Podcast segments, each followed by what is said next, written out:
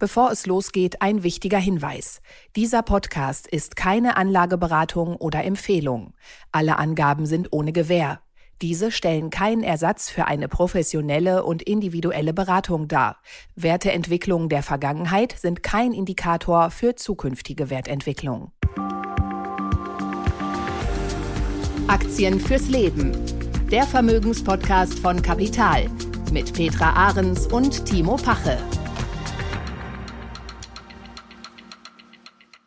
Herzlich willkommen zu einer neuen Folge von Aktien fürs Leben, dem Vermögenspodcast von Kapital mit Timo Pache und Petra Ahrens.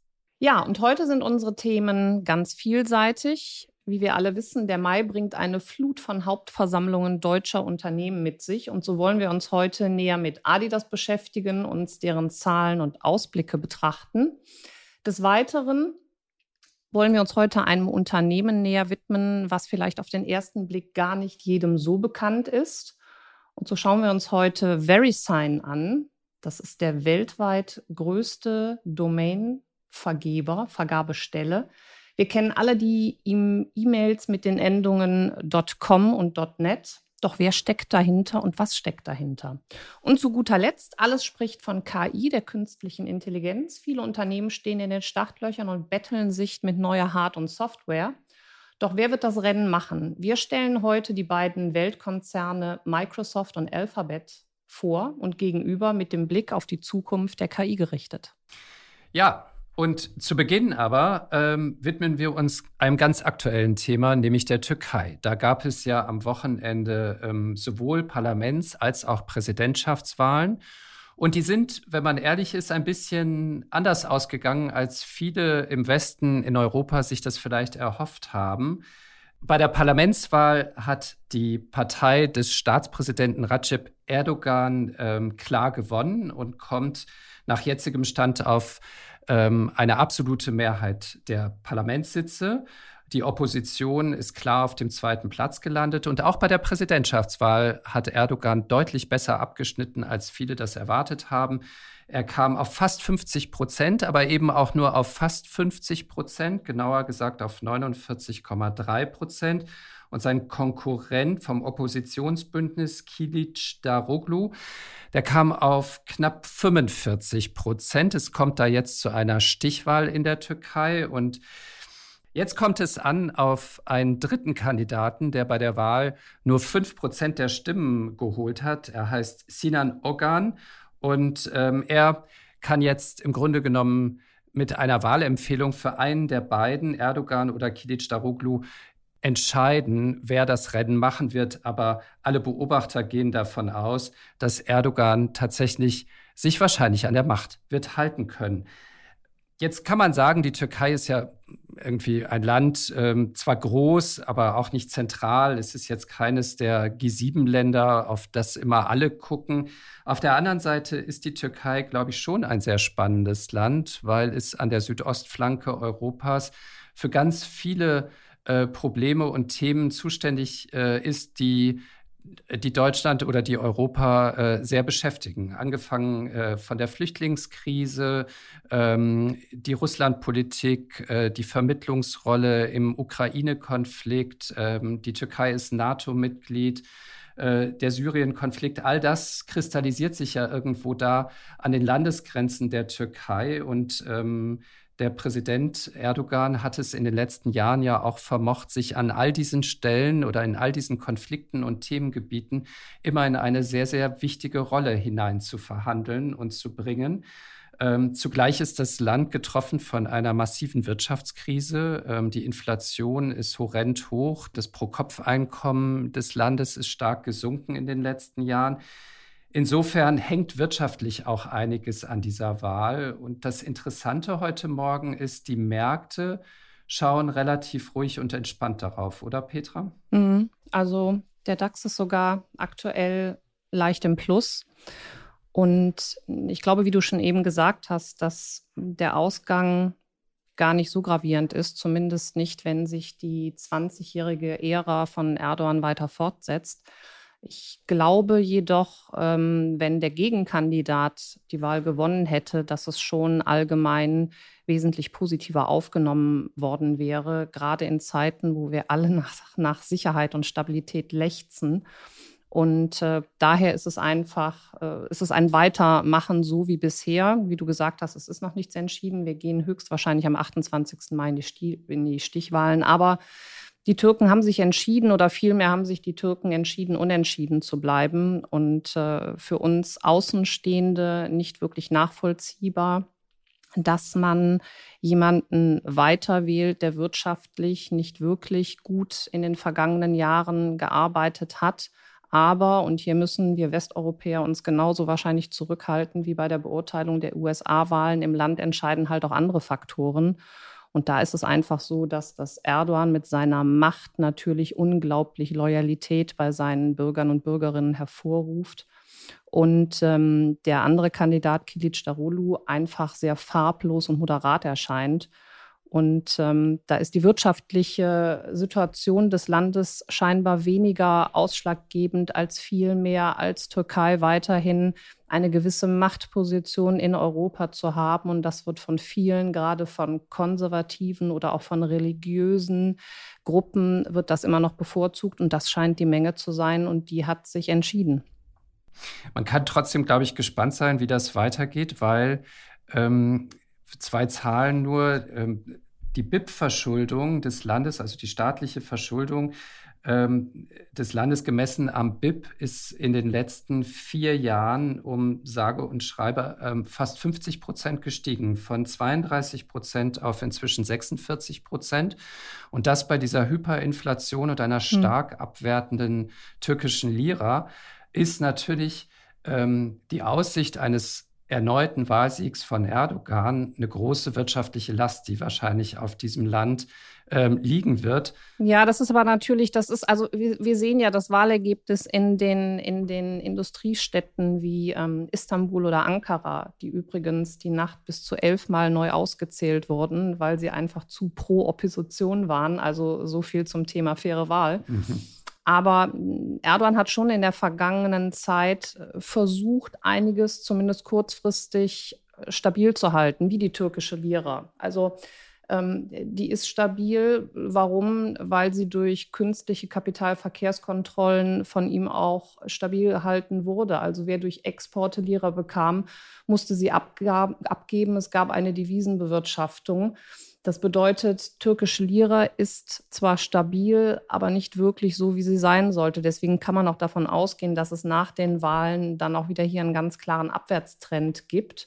Und hinzu kommt natürlich auch, dass die Aktienmärkte in der Türkei, also ich glaube jetzt weniger, dass einer von uns äh, in diesen Märkten wirklich investiert ist, aber die Aktienmärkte haben natürlich auch unglaublich an Aufschwung erfahren weil durch die extrem hohe Inflation und auch enorm hohe Immobilienpreise die Aktien die einzige Möglichkeit waren, hier noch Geld ans Arbeiten zu bringen, zumindest für die Türken, die wirklich investieren und anlegen können. Also es sind reine Sachwerte gewesen. Und der türkische Index hat also seit Beginn des Russlandkrieges sich mehr als verdoppelt. Und ähm, natürlich liegt das auch daran, weil natürlich äh, die Türkei ein wichtiger Lieferant für, für Russland geworden ist, nachdem der Westen die Sanktionen aufgerufen hat. Und natürlich, weil die Exporte boomen, weil gegenüber Dollar und Euro die Lira entsprechend abgewertet hat und Produkte im, im Ausland billiger macht. Aber das sind natürlich auch alles Sachen, das muss man sich angucken, nachdem die Wahl entschieden wurde und nachdem Erdogan weitermachen kann er hat ja dieses, dieses Präsidialsystem, was ja verheerend im Grunde genommen ist, ja, was also äh, nichts mit Demokratie zu tun hat. Er ist ja der Einzige, der Einzige, der, der ja sämtliche Macht in einer Hand hat. Bedeutet also, er ist nicht nur Regierungspräsident und, und Staatsoberhaupt, er ist auch noch Vorsitzender seiner AKP und ähm, ist, die Macht liegt hier einzig allein, allein in, einer, in, in, einer Hand. Und das hat fatale Folgen. Also die Kritiker werden verfolgt. Es gibt keine Presse- oder Meinungsfreiheit. Äh, politische Gegner werden drangsaliert.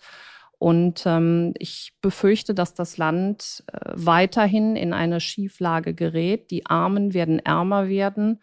Und ähm, die wirtschaftliche Situation kann sich im Grunde genommen nicht verbessern, auch wenn er das äh, prognostiziert oder verspricht. Das hat er ja auch äh, den Erdbebenopfern im Februar versprochen, dass ja auch noch nichts passiert. Der Frust im Land ist groß, aber scheinbar nicht so groß, dass er nicht wiedergewählt wird. Wir haben es ja in den letzten Monaten äh, immer wieder gehört, dass es für Anleger im Grunde genommen ein neues Risikokalkül gibt, äh, dass man solche Konfliktthemen stärker ähm, bei Anlageentscheidungen mit berücksichtigen muss. Dieses geopolitische Risiko, wie es immer heißt. Und ja, wie du vorhin gesagt hast, es wäre schön gewesen, wenn eins sich mal ein bisschen entspannt hätte. Ähm, ja. Wahrscheinlich wird es bei der Türkei nicht so sein, sondern wir werden weiter mit diesem geopolitischen Risiko Türkei und Erdogan, ein iratischer Präsident, ähm, weiterleben und investieren müssen. Das Ganze sehen.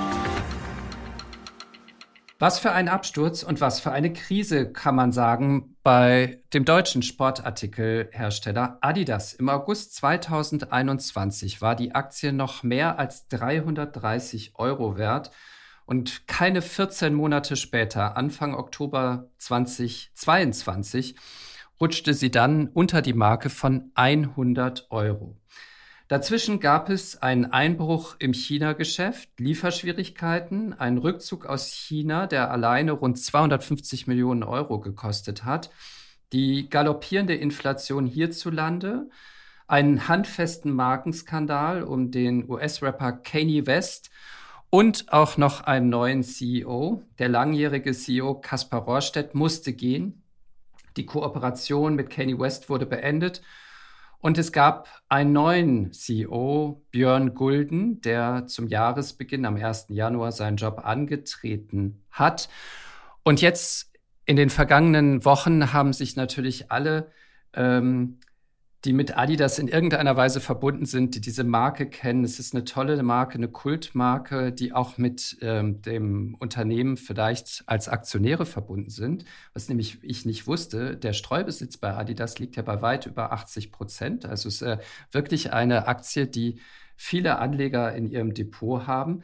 Die fragen ja, sich. Ja, mittlerweile. Mittlerweile. Es lag ja mal früher im, im reinen Familienbesitz. Also genau, zunächst ja stimmt. mal von, von Adolf Dassler, der ja damals das Geschäft von seinem Vater übernommen hat. Der Vater hat übrigens, ähm, der hat Filzpantoffel hergestellt. Und ähm, dann später ist, sind die Anteile von Adolf Dassler in die Familie übergegangen und dann gab es aber auch erhebliche Schwierigkeiten und einen Rückgang des Geschäfts und dann erst kam der, mit dem Aktiengang auch die breite Streuung. So, und jetzt fragen wir uns und fragen sich mit uns ganz viele, schafft Adidas den Turnaround und wenn ja, wann? Die ersten Ergebnisse für 2023, ähm, so viel will ich schon mal vorwegschicken, versprechen keine schnelle Wende. Der Umsatz im ersten Quartal stagnierte auf dem Vorjahresniveau 5,3 Milliarden Euro.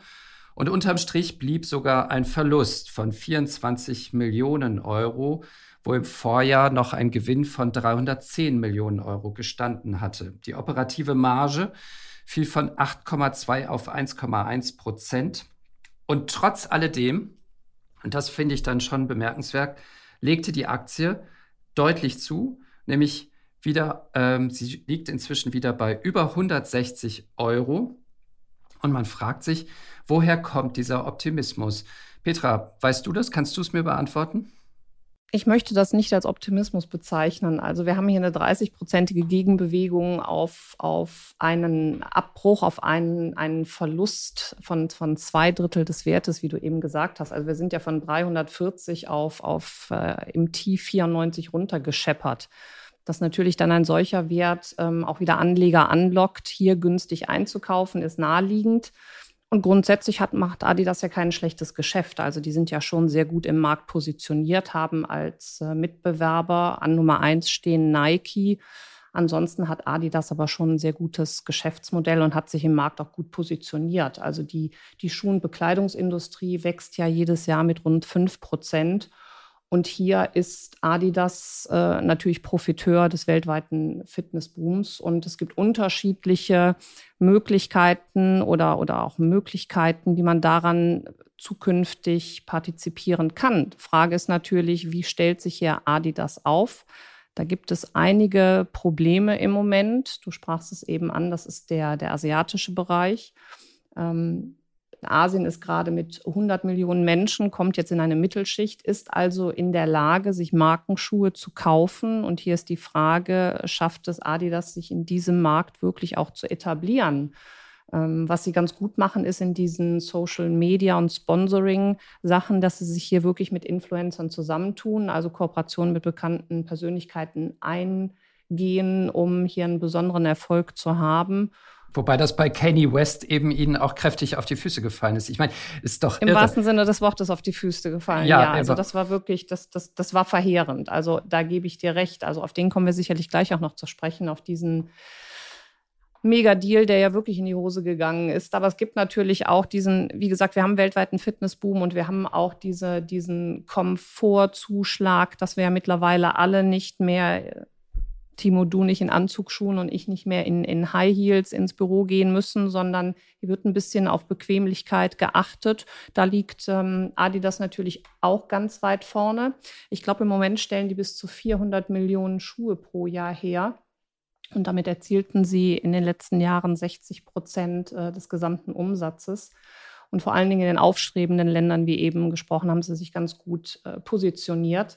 Das Gute an dem Geschäftsmodell bei Adidas ist, sie werden halt von den Kosten geringer und können somit die Gewinnmarge erhöhen. Das liegt daran, dass sie sich weniger mit Einzelhändlern wirklich noch einlassen, sondern ganz andere Vertriebskanäle haben. Also sie verkaufen zum Beispiel sehr, sehr viel auch über andere Netzwerke wie Amazon, haben aber auch eigene Online-Shops. Und durch diese eigenen. Ich wollte es gerade sagen. Also ähm, wir haben gerade für unsere Tochter am Wochenende äh, Schuhe, so Sambas, ähm, äh, bestellen wollen und die gab es nur auf der Direktseite von Adidas. Die gab es nirgendwo sonst. Ja, also kenne ich selbst. Ich habe heute Morgen habe ich noch per E-Mail habe ich wieder einen 10% Rabatt bekommen, ähm, weil ich auch letztens bestellt habe und. Ah, den hättest du mir mal vorher noch rüberreichen können. Kippe ich gleich über für die nächste Bestellung. Soll ja nicht die einzige sein. Aber die haben das natürlich sehr, sehr stark ausgenutzt und haben gerade im Corona-Lockdown ähm, dieses Geschäft und diesen Konsum verlagert. Und mittlerweile 40 Prozent der Umsätze laufen über die eigenen Online-Shops. Also dieser Anteil nimmt auch übrigens jedes Jahr zu und damit werden Kosten gespart und Gewinnmarge nach oben getrieben. Also da hat Adidas sehr, sehr viel Gutes getan. Aber wir wissen nicht, wie es in Asien weitergeht. Und wir wissen aktuell noch nicht, was sie halt mit Kanye West und dieser GZ-Reihe machen.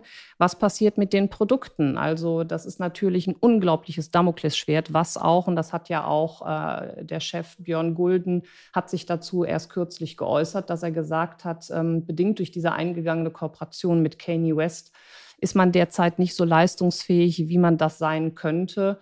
Und mindestens das Jahr 2023, in dem wir uns jetzt befinden, wird als Übergangsjahr betrachtet. Es steht immer noch nicht fest, wie aber Adidas mit den gesamten Lagerbeständen äh, von, von dieser GZ-Reihe umgeht. Also Frage ist, nutzen Sie das wirklich? Ähm, machen Sie damit was oder sollte man sich dazu entschließen, den aktuellen Bestand an diesen Produkten nicht zu verwenden, würde dies die Abschreibung natürlich nach sich ziehen und das Ergebnis um weitere 500 Millionen belasten und schmälern. Also unglaublich große Summen werden hier durch den Raum getrieben und das ist sehr spannend. Das stimmt. Ich meine, äh, Gulden hat ja im Grunde genommen schon letzte Woche erklärt, dass er eigentlich strikt dagegen ist, die Schuhe zu vernichten und zu verbrennen. Äh, die haben ja wohl einen Warenwert von 1,2 Milliarden Euro Richtig. ungefähr. Mhm. Ähm, sondern man will sie jetzt doch verkaufen. Unter welchen Umständen man sie verkauft, ist noch nicht ganz klar. Und den Erlös will man dann spenden. Wobei man dann auch wohl wieder Kanye West ähm, mit Provision beteiligen muss. Also das ganze Thema ist für Adidas extrem unangenehm und heikel. Auf der anderen Seite würde ich sagen, wenn man sich jetzt entscheidet, diese Schuhe doch zu verkaufen, ist es immer noch besser, als wirklich diesen Shitstorm einzugehen, die Dinger zu verbrennen oder zu zerhäckseln, weil dann wäre, glaube ich, die Empörung in der Welt noch viel größer.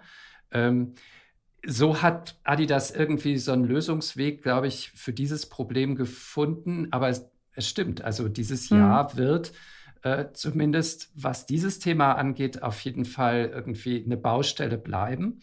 Und, und da wird, man auch gar nicht richtig rauskommen. Also genau, wie du gesagt hast, verbrennen ist natürlich auch nicht die Lösung. Und was dazu kommt, die, die Produkte zu, zu vernichten oder vom Markt zu nehmen, würde nochmal einmalige Kosten von bis zu 200 ja. Millionen mit sich bringen. Also man weiß im Grunde genommen gar nicht, welchen Schritt man hier gehen soll. Soll man hier moralisch unterwegs sein? Soll man wirtschaftlich unterwegs sein? da wird auf jeden Fall ein unglaubliches Brett auf den Konzern zukommen und den gilt es erstmal in diesem Jahr, ich glaube sogar bis hin äh, zu 2024 erstmal äh, irgendwie auszugewichten mhm. und das zu kompensieren, was da passiert ist.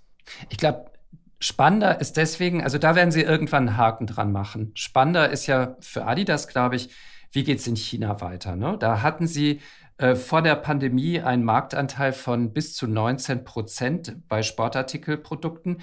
Und der ist in der Pandemie in den letzten zwei, drei, vier Jahren runtergesackt auf 11 Prozent. Das ist ja ein dramatischer Einbruch.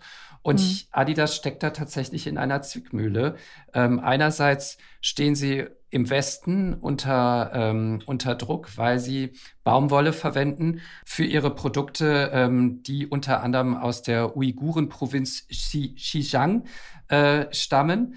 Und auf der anderen Seite ähm, haben sie dann irgendwann gesagt, sie wollen diese Baumwolle nicht mehr einsetzen. Und dann gab es die Empörung in China, die gesagt haben, Moment mal, also was mischt ihr euch in unsere internen Angelegenheiten an? Ihr sollt einfach hier eure Schuhe verkaufen und eure Produkte. Ähm, das geht euch nichts an. Und dann haben sich die Chinesen tatsächlich abgewendet von dem Unternehmen. Äh, und, und es gab quasi einen Käuferstreik in China.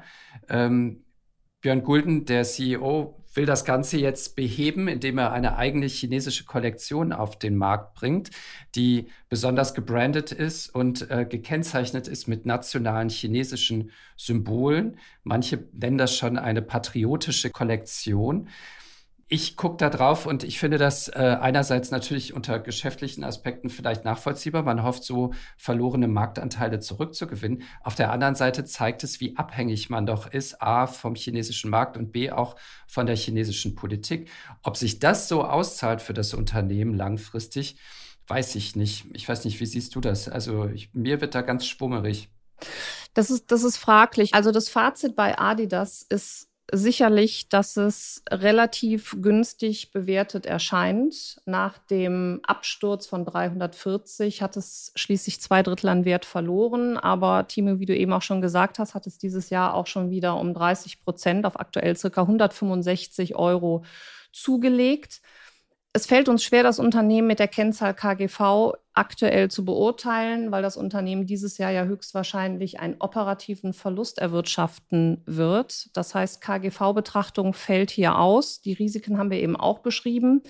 Wir haben ja unsere besondere Kennzahl, den ROCE, den Return on Capital Employed, der nichts anderes sagt, wie effizient und profitabel ein Unternehmen mit seinem eingesetzten Kapital umgeht.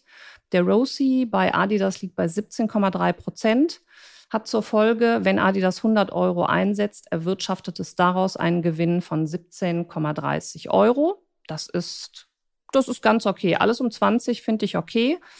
Es gibt aber ein anderes Unternehmen, was hier ein Vorzeigekandidat ist, was wir im nächsten Part gerne näher vorstellen würden. Klein, aber oho. Wir sprechen immer vom Return on Capital Employed. Die Kennzahl ROSI, die Timo immer ein leichtes Lächeln aufs Gesicht zaubert. Ja, weil sie so ganz freundlich klingt. Ne? Ist ja irgendwie Und sie ist auch sehr freundlich, weil sie ist sehr aufschlussreich, weil uns diese Kennzahl halt einfach sagt, wie viel Geld setze ich ein, um welchen Gewinn daraus zu erzielen. Und wir hatten schon einige Beispiele.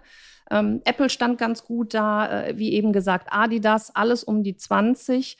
Was aber wirklich ein absoluter Vorzeigekandidat ist für den Rosie, ist das Unternehmen VeriSign. Blick oder auf das erste Wort vielen von uns gar nicht sagen, wird nicht so bekannt sein.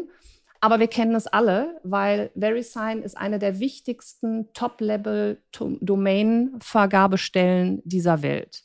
Und wir alle kennen die E-Mail-Endungen .com, die alleine über diese Domain 51 Prozent Marktanteil für VeriSign generieren. Also im Grunde genommen. Darf ich kurz mal ja? einhaken? Ich glaube, es ist doch so, dass wenn ich jetzt äh, eine .com-Adresse mir im Internet registrieren lassen möchte, sagen wir mal capital.com, gibt es wahrscheinlich, aber äh, dann muss ich mich bei VeriSign registrieren lassen, im Grunde genommen, und äh, zahle dann eine Gebühr an dieses Unternehmen dafür, dass ich eine äh, .com-Adresse im Netz äh, Genau, lizenzähnlich. Du gehörst zu 148 anderen registrierten Adressen, die .com haben wollen, weil natürlich .com wie keine andere E-Mail-Endung ja. für das Internet steht und ähm, dadurch natürlich auch einen sehr seriösen Ruf sich erarbeitet hat.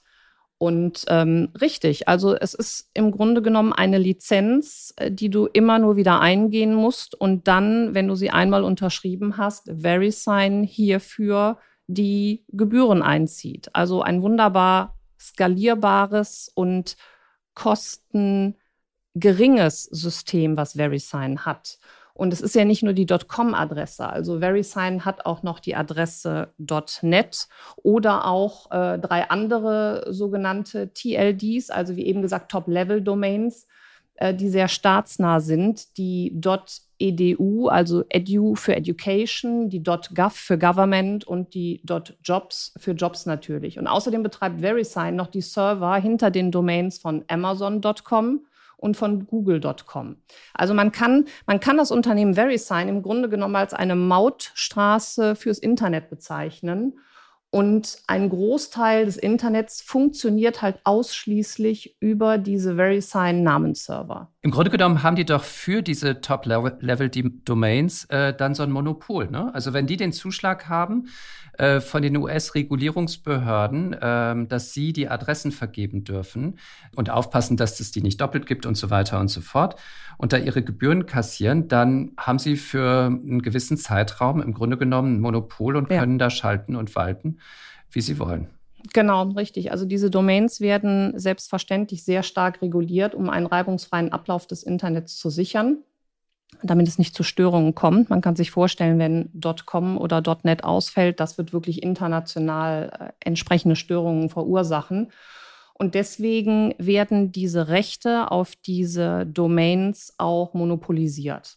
Das bedeutet wirklich auf sechs Jahre bekommt VeriSign die Nutzungsrechte für .com, .net, wie sie alle gerade heißen. Aber, und jetzt kommt auch natürlich ein ganz großer Pferdefuß, aus marktwirtschaftlichen Gründen wird dieses Monopol auf diese TLDs alle sechs Jahre neu ausgeschrieben. Gegen das Risiko, die wichtigste dieser TLDs, nämlich .com, zu verlieren, hat sich VeriSign natürlich abgesichert. Solange VeriSign gewisse Auflagen einhält, dürfen sie die .com-Domain weiter vergeben. Und hierdurch haben sie wirklich ein stark nutzendes Monopolrecht. Aber das müssen sie auch haben, weil das ist das größte Risiko dieses Unternehmens. Bei aller Skalierbarkeit und bei aller Internationalität sollten sie die .com-Adresse verlieren bei Neuausschreibung, dann würden wahrscheinlich 90 Prozent ihrer Erträge einbrechen. Das fand ich äh, in der Vorbereitung des Podcasts wirklich interessant. Ich muss zugeben, ähm, das Geschäft, das kenne ich natürlich, aber das Unternehmen sagte mir bis dahin nichts. Du hast es vorgeschlagen, dass wir es mal als Gegenbeispiel für ein ähm, sehr, sehr hohes Rosie äh, diskutieren und vorstellen sollten. Ähm, und was ich interessant finde, der Umsatz äh, dieses Unternehmens ist im Grunde genommen seit Jahren weitgehend konstant. Die machen irgendwas so zwischen 1,2 und 1,4 Milliarden Dollar Jahresumsatz. Äh, der bewegt sich so seitwärts. Es ist ein relativ kleines Unternehmen, 900 Mitarbeiter. Ähm, wenn man übers Internet redet äh, und diese ganzen Tech-Unternehmen, die wir hier ja auch häufig behandeln, da muss man echt sagen, ein Wachstumstitel siet wirklich anders aus. Ne? Das ist überhaupt kein Wachstumstitel. Aber es ist auch keine Wachstumsgeschichte. Du hast völlig recht. Nee, also es ist, es ist äh, die .com-Adressen sind mehr oder weniger vergeben. Das heißt also, das Wachstum hält sich hier wirklich sehr, sehr in Grenzen. Es wird mit so einer jährlichen Steigerung zwischen zwei und vier Prozent auf die neu registrierten Domains gerechnet. Aber was können die machen? Die können halt beim Monopolwechsel, und das haben sie ja alle sechs Jahre, können die mit der Aufsichtsbehörde ICANN können die Preiserhöhungen aushandeln. Und im Moment ist es so, dass man pro registrierte .com-Domain 8,40 Dollar bezahlen muss. So, jetzt haben wir eben gesagt, es gibt aktuell circa 150 Millionen registrierte Adressen und jetzt siehst du die Skalierbarkeit. Im Grunde genommen gibt es überhaupt keine Veränderung an Kosten, haben die gar nicht, aber sie können natürlich die Marge erhöhen. Und das können Sie direkt umsetzen. Und hier kommen wir auf den Rosie zu sprechen. Also Rosie, wie viel Kapital muss ich einsetzen, um welchen Gewinn rauszuholen? Die machen einfach eine Preiserhöhung, ohne jegliche Kosten dabei zu haben und haben einen ROSI von 94 Prozent. Also mit eingesetzten 100 US-Dollar holen die 94 US-Dollar Gewinn raus. Und deswegen ist das für mich ein unglaublich ähm, solides, gut aufgestelltes Unternehmen. Wie gesagt, solange sie natürlich dieses Monopol auf die .com-Adressen gesichert haben, das ist das größte Risiko. Ich persönlich halte es aber als sehr, sehr gering, schätze es als sehr gering ein, dass sie das Monopol verlieren, weil sie halt mit der ICANN, mit der Aufsichtsbehörde, seit Jahren immer nur dieses Monopol verlängern. Und die Kursentwicklung ist auch entsprechend äh, stabil. Kommen wir darauf mal zu sprechen. Der, der, Kurs ist unglaublich stabil. Seit zehn Jahren hat er sich um mehr als 400 Prozent nach oben entwickelt, hat keine großen Ausschläge aufgrund dieser wunderbaren Skalierbarkeit und dieses sicheren Geschäftsmodells. Kosten können karg kalkuliert werden, haben keine Steigerung. Das Einzige, was dem Unternehmen wirklich mal so ein bisschen den Gar ausgemacht hat, war natürlich Ende 2021, als sie im Hoch bei 250 US-Dollar gelegen haben, war die Entwicklung hohe Inflation, steigende Zinsen. Und wir wissen, das hat die gesamte Tech-Branche ins Wanken gebracht und so auch VeriSign. Also man ist bei ähm, bei 160, also von 250 ist man, glaube ich, in, im Tief, das war Mitte letzten Jahres auf 160 heruntergefallen, hat sich bis heute dann aber schon wieder auf 220 US-Dollar genau. erholt. Und die Geschichte steht einfach. Und ich finde, ein Unternehmen, was so keinem bekannt ist, aber jeder kennt im Grunde genommen die .com, die .net-Adressen. Und ich finde es sehr interessant, gerade aufgrund unserer schönen Kennzahl Rosie mit 94 Prozent mal dieses Unternehmen vorzustellen. Und ähm, wenn man uns nicht glaubt, dann kann man einem anderen Kollegen trauen, ähm, nämlich Warren Buffett. Das fand ich auch ganz interessant. Der hat ja im Frühjahr eine große Portfoliobereinigung äh, vorgenommen, ist ausgestiegen aus etlichen sehr, sehr prominenten großen Konzernen und Unternehmen, sowohl in Asien, TSMC ist da das Stichwort, und auch in den USA. Und ähm, der hält 10 Prozent des Aktienkapitals an VeriSign und ist damit einer der größten Aktionäre dieses Unternehmens. Ist, ähm, unter den Top 15 Positionen für den US-Markt ähm, bei Berkshire. Und äh, das zeigt ja, dass er zumindest ähnlich wie du äh, weiter daran glaubt, dass VeriSign dieses Geschäft weiter betreiben wird. Ne? Oder Warren Buffett liest Kapital.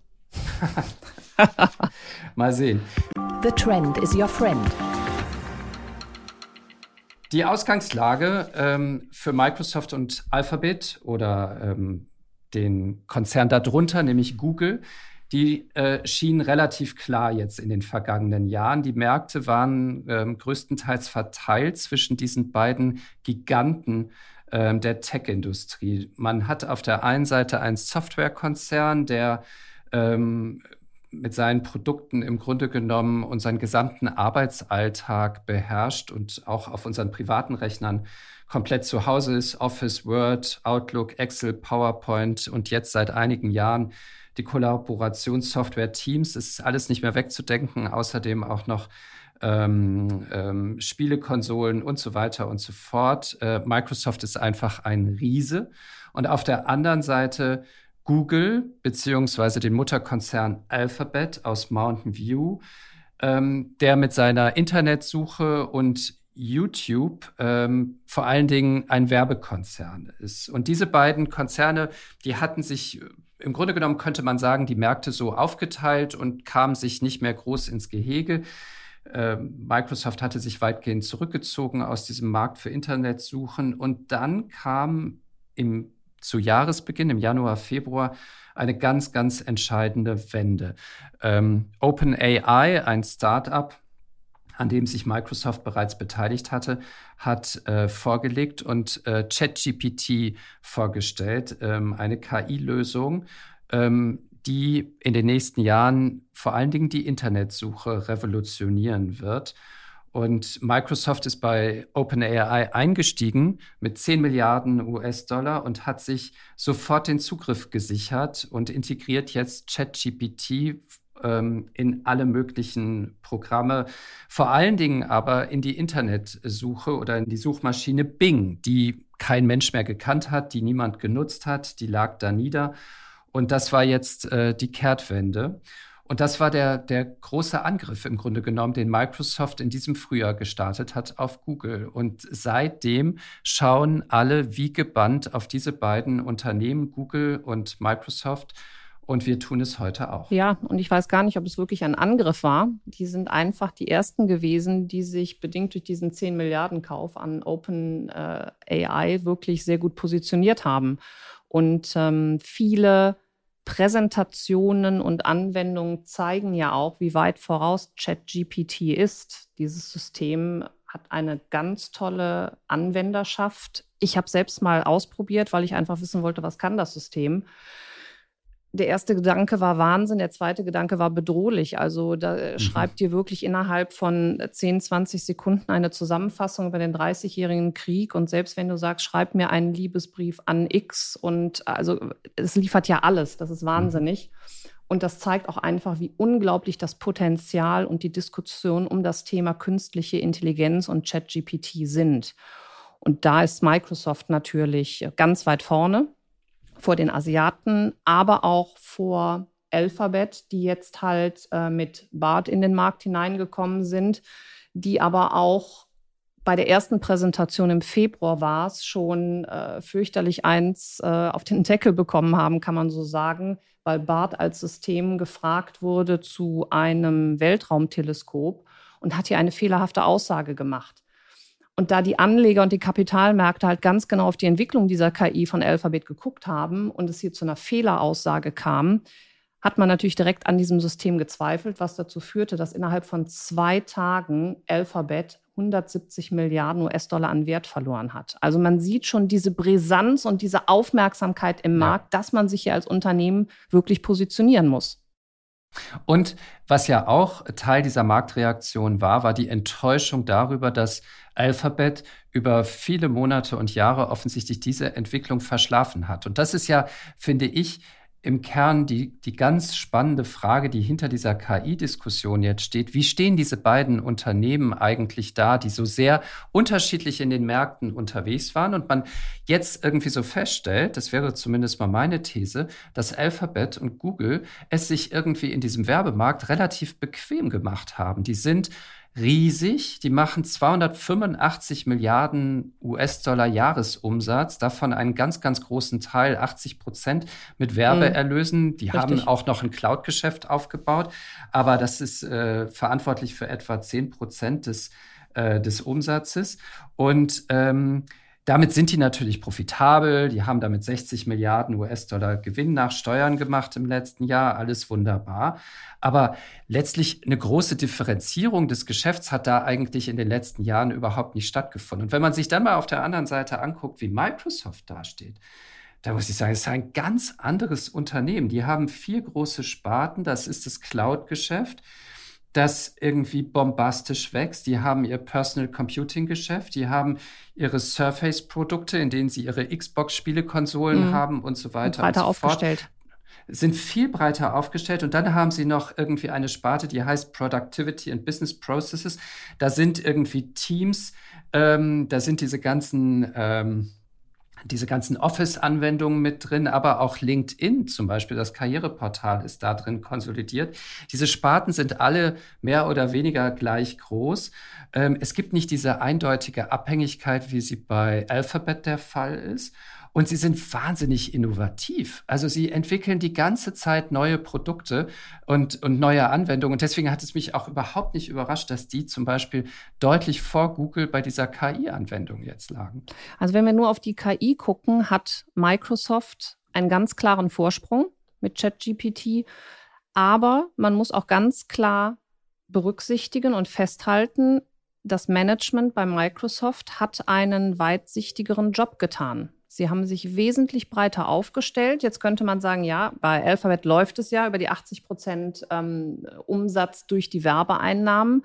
Aber das ist natürlich, wie man bei uns in der Branche sieht, ich möchte nicht mit, deinem, mit meinen bekannten Bestandskunden sterben. Und, und bei Alphabet ist es so, die fokussieren sich auf dieses Business. Das ist ein ganz großes Klumpenrisiko. Microsoft ist viel breiter aufgestellt, 40 Prozent über das Cloud-Geschäft. Der Rest verteilt sich auf Commercial und private äh, Soft- und Hardware.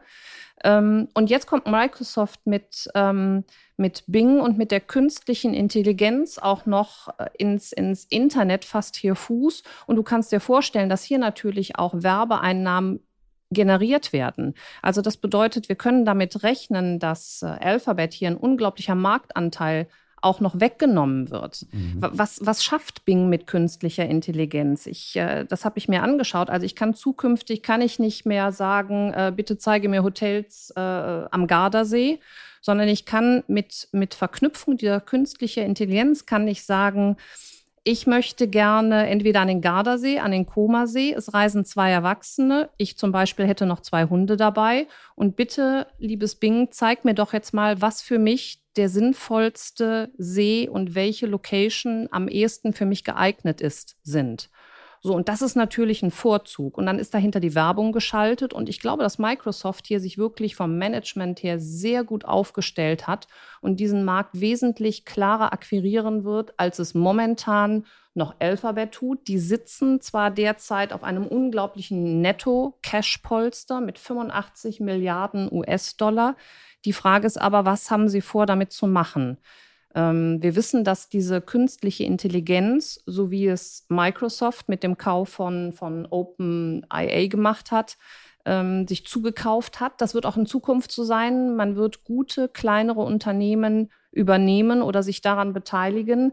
Da ist die Frage, macht das Alphabet mit den 85 Milliarden Dollar oder machen sie, so wie es avisiert ist, eigene Aktienrückkäufe, die in diesem Fall aber nicht ganz so zielführend wären? Das wird eine spannende Beobachtung dieser beiden Weltkonzerne.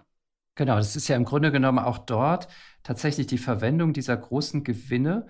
Ähm, auch dort stehen die beiden Unternehmen sich gegenüber wie so ähm, krasse Gegenentwürfe. Ne? Microsoft reinvestiert den Gewinn, ist ja ein hochprofitables Unternehmen im Umsatz, ein bisschen kleiner oder deutlich kleiner im Grunde genommen als Google, äh, mit ähm, einem Jahresumsatz von äh, knapp 200 Milliarden US-Dollar-Jahresumsatz 2022, stark wachsend übrigens. Die sind ja, ähm, die legen im Grunde genommen zwischen 15 und 20 Prozent im Umsatz immer noch jedes Jahr zu, obwohl sie eigentlich inzwischen ja zum alten Eisen im Digitalgeschäft gehören, machen damit nach Steuern 72 Milliarden US-Dollar Gewinn. Und Google, ich habe es, oder Alphabet, ich habe es eingangs erwähnt, deutlich größer, um ein Drittel größer, fast 300 Milliarden Umsatz, aber dabei nur 60 Milliarden Gewinn, also nicht ganz so äh, profitabel. Und man muss es auch sagen, ich habe mir noch mal die Umsatzentwicklung angeguckt, die ist bei Google oder Alphabet äh, deutlich zurückhaltender. Auch dort wachsen die Umsätze, aber in der zweiten Ableitung ist das, um das Umsatzwachstum geht eher zurück. Ähm, und zwar von Pan 20 Prozent in den äh, 10er Jahren bis 2019, 20 etwa. Inzwischen ähm, sind wir nur noch bei plus 9 Prozent Umsatzwachstum 2022 angelangt. Ähm, also auch dort gibt es so ein bisschen Zweifel an der Entwicklung, zumindest aus meiner Sicht. So, was machen diese beiden Unternehmen? Du hast es erwähnt.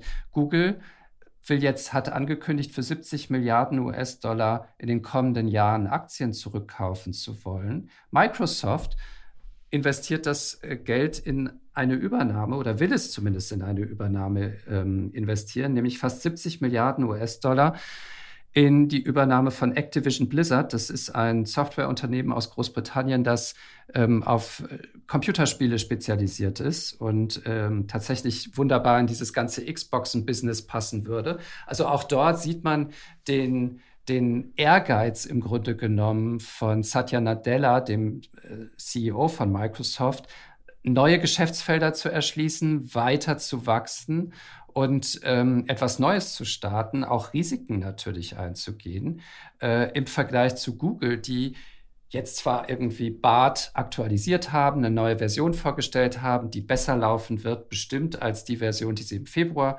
äh, vorgestellt haben, aber ansonsten tut sich irgendwie relativ wenig, finde ich, bei Google. Ja, also äh, ich bin auch, ich finde auch, dass Microsoft äh, besser aufgestellt ist breiter aufgestellt ist. Sie, mir gefällt auch dieses Geschäftsmodell, dass sie weiter investieren, um weiter voranzukommen und ähm, sozusagen Risikokapital in neue Beteiligungen oder Übernahmen von, von anderen Firmen stecken. Mir gefällt dieser Ansatz, dieses unternehmerische tun besser, als, äh, sage ich mal, die eigenen Aktien zurückzukaufen und auf eine Erholung äh, der Werte zu hoffen. Und das wird aber auch von den Kapitalmärkten entsprechend honoriert, wobei beide Unternehmen von den Analysten zum Kauf aktuell überwiegend empfohlen werden. Das ist auch so. Wir haben bei Microsoft ganz klar einen leichten Vorsprung durch ChatGPT. Ich denke auch, die werden den ausbauen. Alphabet läuft hier hinterher. Ähm, und die, und die Entwicklung der vergangenen Jahre. Wir hatten bei beiden Höchststand Ende 2021. Das waren die Höchststände in der Tech-Branche. Microsoft lag da im Hoch, glaube ich, bei 350 US-Dollar, notieren aktuell bei 310 und Alphabet lag bei 150, notieren aktuell bei 120 US-Dollar. Also vom KGV sind beide nicht mehr ganz so günstig. Alphabet genau. 24. Microsoft wird aber gerade von den Kapitalmärkten wirklich man sieht es mit Qualität überschüttet. Das KGV ist nicht mehr ganz günstig mhm. mit 33. Daher ähm, kann, wenn man sich für eine Aktie entscheidet, also für mich ist der klare Management-basierte, besser geführte Konzern, ist es Microsoft. Zum Rosie noch zu sagen, Microsoft erwirtschaftet 22 Prozent vom eingesetzten Kapital, Alphabet 18 Prozent. Also hier gibt es nicht so eine große Diskrepanz man muss es beobachten. Also wenn man sich für einen Konzern hinsichtlich KI entscheiden möchte, wäre mein Favorit im Moment klar Microsoft.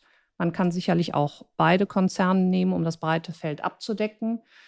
Was man hier natürlich machen muss, man muss weiterhin die Inflation in Amerika beobachten. Also das ist das Damoklesschwert. Im Moment scheint es da ja eine, eine Beruhigung zu geben. Es sieht ganz gut aus, dass die FED nicht weiter stark Inflationsbekämpfung vornehmen muss. Sollte sich das aber wieder wandeln, die Inflation zieht an und die Zinsen steigen, wird es die Tech-Konzerne wieder stärker treffen. Dann rechne ich hier auch wieder mit fallenden Kursen was für mich jedoch eine klare Opportunität für den Einstieg oder für einen Nachkauf, für eine Verbilligung der Werte ist, weil langfristig betrachtet wird das Thema künstliche Intelligenz wird von großen Konzernen wie Alphabet und Microsoft bespielt. Meines Erachtens ist Microsoft da ganz weit vorne. Super. Dann verabschieden wir uns und sagen vielen Dank, Petra, für diese spannende Einschätzung zum Abschluss. Und äh, ich sage auf Wiederhören. Vielen Dank fürs Zuhören und bis zum nächsten Mal. Tschüss. Ich sage auch recht herzlichen Dank fürs Zuhören und bis nächste Woche. Tschüss. Aktien fürs Leben. Der Vermögenspodcast von Kapital mit Petra Ahrens und Timo Pache.